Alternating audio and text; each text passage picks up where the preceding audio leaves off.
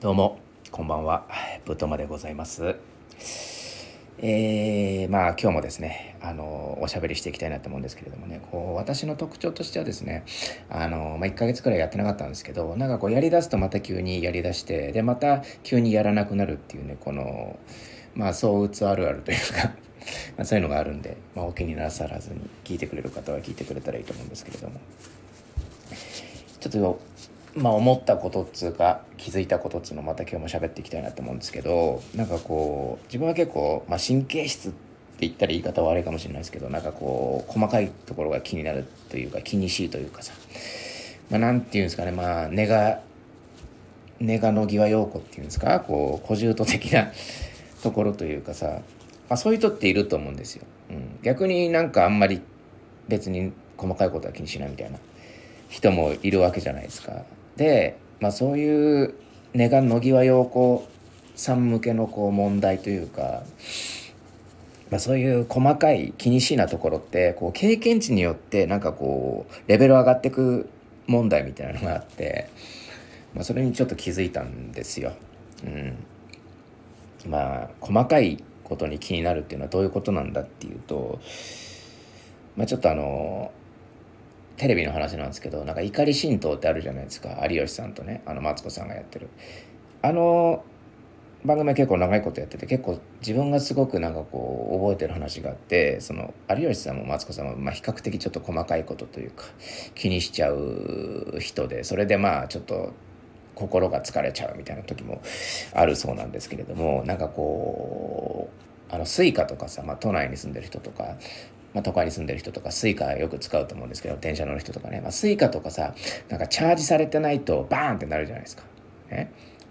閉まるでしょ、すぐ、その改札が。そうすると、なんか後ろの人にすごく迷惑かけちゃうんですよ。うん。で、まあそういうのが気になるから、あのいざ、久しぶりにじゃあこう電車乗ろうとか、久しぶりに電車乗るなとか、あれ Suica の残高いくらだっけとか分かんない時ってたまにあるんですよ。あれいくら入ってたっけかな。うん、で今でこそこう携帯が Suica になってる人とかは調べすぐ見れるじゃないですか携帯パンってやれば、うん、でもそのカードの時ってそれ見れなくていちいちその改札行って残高見ないといけなかったんですよ。でその時にあれ？どっちだ？ってなった時になんかそのまま行けないみたいな。あの後ろの人に迷惑かかっちゃうから。そのまま行けないんだよねって言っててそれでマツコさんもいらしても「あそれ分かるわ」って言ってて。でもさそのそこで話してた話がなんかこうでもそういうのって全く気にしない。あの例えばその改札がさあの残高不足でバーンってなっても別に平気ですけどみたいな。何かありましたみたいな顔で平然となんかこう後ろの人に「あまあどいてくださいよ」みたいな感じのノリの人がいるよねっていう話。をしてて、まあ、その時の切り口としてなんかそっちの方が実はあの幸福度高いんじゃないかみたいな話をしてたんですよね。でそれ聞いた時には確かになと。そういう側面もあるというか、うん、なんかさこうやって細かいこと気にしてさイライラしたりとかさうん恐怖とかさうんとか感じるよりはさ別にそんなの気にしなくてさ閉まっちゃったらさバンってなってさももしそれでさ「おいチャージしとけよ」みたいなこと言われたら「ああすいません」みたいな。感じで言っときゃさ別にそんな大したことでもないような気もしません？うん。で思ったんですよ。うん、でもですそれでね結構細かいこと気にする人は確かにそっちの方が幸福かもしんないなとかそういう人は羨ましいなって思ったりもするんですけどじゃあ実際あのそうなりたいですか？って言ったら、まあ、自分もそうだし多分そういう細かいこと気にする人はみんなそうだと思うんですけどいやああはなりたくないって思うと思うんですよね。なんかそんな気がするんですよ。うん、で結構この話まあ分かるなそういうこと細かいこと気になっちゃうなっていう人がもし聞いてたとしてね。じゃあ何も気にしない、うん。まあ、いわばその神経質と逆といったら無神経じゃないですか。無神経な人間になりたいかっつったらいやそれはなりたくないなって思うんじゃないかなって、うん、自分もそうなんですけどね。って思ったんですよね。っていうなんかこうまあどっちかだと思うんですよねどっちかに触れてて、まあ、どっちも分かるよっていう人もいるし細かい人の気持ちなんか分かんないという人もいるし逆にちょっと無神経な人のことも分かんないって言っちゃう人もいるんだけれども、まあ、今回はまどっちかっていうと私がそうなんで、まあ、細かい視点というかあのからの話なんですけれどもでなんか冒頭言ったそのこの細かい部分っていうのは経験値によって上がっていく問題みたいなのあるって言ったじゃないですか。うん、でこれ何で思ったかっていうとなんかこう若い頃というか、まあ、昔それこそ10年20年10年くらい前とか気にならなかったことが今気になったりとかするのってめっちゃあるんですよ自分。うん、例えばで言うとあのそれこそ10年くらい前の10年くらい前かなまあ事細かくは覚えてないんですけどあのユニクロでなんかメタリカの T シャツが出てて、まあ、UT っていうのがしかもですよメタリカっての T シャツ結構おしゃれなんですよでまあそういうロックとかメタルとかそういうどっちかっていうとそういうなんかうんファッションが好きな人は結構着てたりとかしてしかも UT がすごく安くてコスパいいよってなってた時代だったんですよねその時に。でそれもあってか、まあ、自分はそのメタリカっていうバンドを聞いたことがないというかまああの有線とかでは聞いたことあるけど CD 買ってメタリカいいよねっていう聞いてるファンではなくて、まあ、いわばメタリカファンじゃなかったんだけどその T シャツとしてすごくああかっこいいなとかなんか今聞いてる着てるジーパンとかに合いそうだなとかそういう理由でメタリカの T シャツを買ったんですよ。うん、で、まあ、実際着てたらあのやっぱメタリカ好きな人って結構多くて「あれ？メタリカの T シャツ着てるじゃん」って言われて。ね。メタリカのあ好きなんだ。うん俺もメタリカ聞くんだよね。って言われた時に私はねいやメタリカはそんなに好きじゃないですよねってなるんですよ。ね。うん。でそしたらすごく「ああそうなんだ。えー」みたいな感じですげえ気まずくなったのをすごく覚えてたんですよね。うん、でその時はなんかまあそういうことがあったなくらいに思ってたんですよ。うん、なんかでちょっとなんかこうモヤモヤみたいなのがあってああメタリカ聞いてないのにメタリカの T シャツ着るとこういうことになるんだっていうのがすごくねあって。でまあ時を経て、まあ、5年後くらいですかね。なんか友達に誘われていったなんかこう合コンじゃないですけどなんかこう立食パーティーみたいな男女がいてみたいな、うん、なんかこううんいろんな不特定多数の人とこう異色交流会みたいなのに行ったんですよ。うん、で、まあ、その時まあいろんな人と喋ってて、まあ、ある女性がいたんですね。まあ、その人とも喋ることには別にそのネネルトンパーティーっていうかそのルーレットパーティーみたいなのこうじゅんぐりじゅんぐり喋るみたいな感じじゃなかったんですけど、まあ、たまたまその人がこうと喋ってて、まあ、その人がねあのジョーズの T シャツというかジョーズのなんかロンティーかスウェットみたいなどっちか覚えてないんですけど着ててあ上手だって思って自分は「上手」っていう映画すごく大好きなんであのあ上手の T シャツ着てますね。って言って「上手好きなんですか?」って言ったんですよ。そしたら「いや別に」みたいなこと言われてその時にそのさっき話したメタリカの話がフラッシュバックしたんですよ。あーって思って自分がメタリカの T シャツ着て自分に対してそのメタリカ好きなんて言ってくれた先輩だったから先輩もあの時こんな気持ちだったのかって思ってうん思い出したんですよね。あの上手着てて自分上手好きだから「上手好きなんですか?」上手上手の話したくてね？聞いたら「いや見たことはないですね」って言ってって。でまあ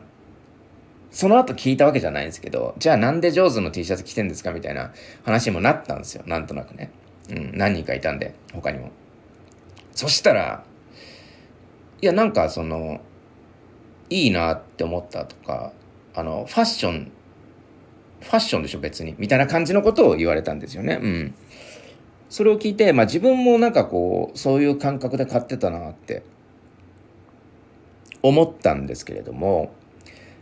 まあ、その出来事があってからというものなんかそっからこう昔そのメタリカの T シャツをなんかこうファッションとして買ってたんですけれどもなんかそういうことができなくなって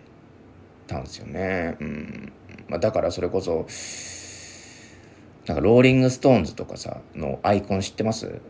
ローリング・ストーンズってバンドがいるんですけどなんかこう唇口のアイコンで口からベロ出してるアイコンがあるんですけどそれがすごくかっこいいというかこう絵としてエモいんですよね。うん、でそのなんかローリング・ストーンズのそのマークが書かれたなんか、まあ、例えば T シャツであったりだとかあの靴下とか小物みたいなのがあったりとかするとあなんかこうインスピレーションであこれかわいいなとかかっこいいなって思っても買えないみたいなところになっちゃうんですよ。そういうのがすごくあってそこで葛藤しちゃうんですよねなんかあこういう出来事があった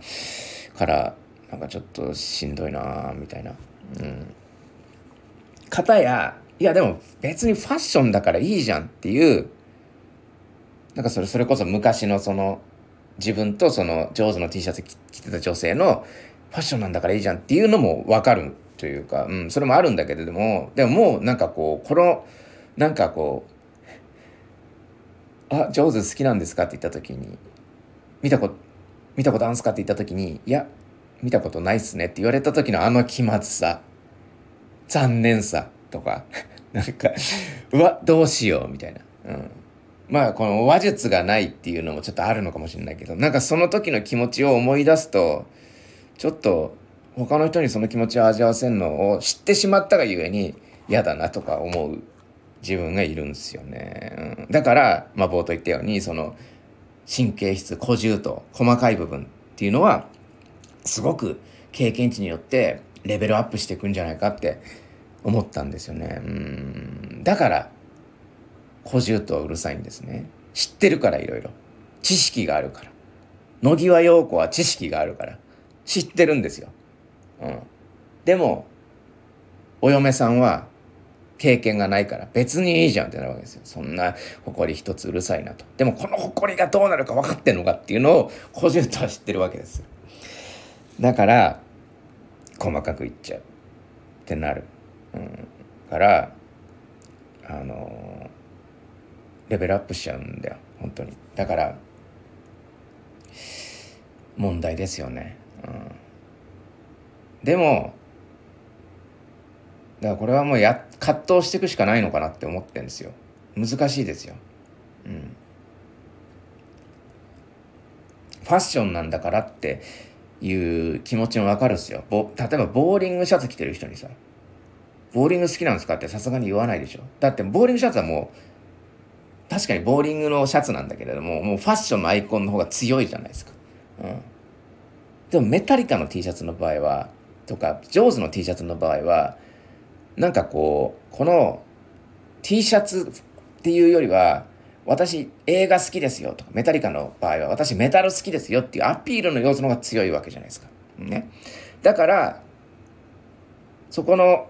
なんかこうラインみたいなのはすごく曖昧で明確ではあるんですけれどもあるにはあると思うんですよ。うん、だから難しい。だそこのラインを結構ね自分の中でこう模索しながらやってますよ。うんまあ、例えば言ったらですよあの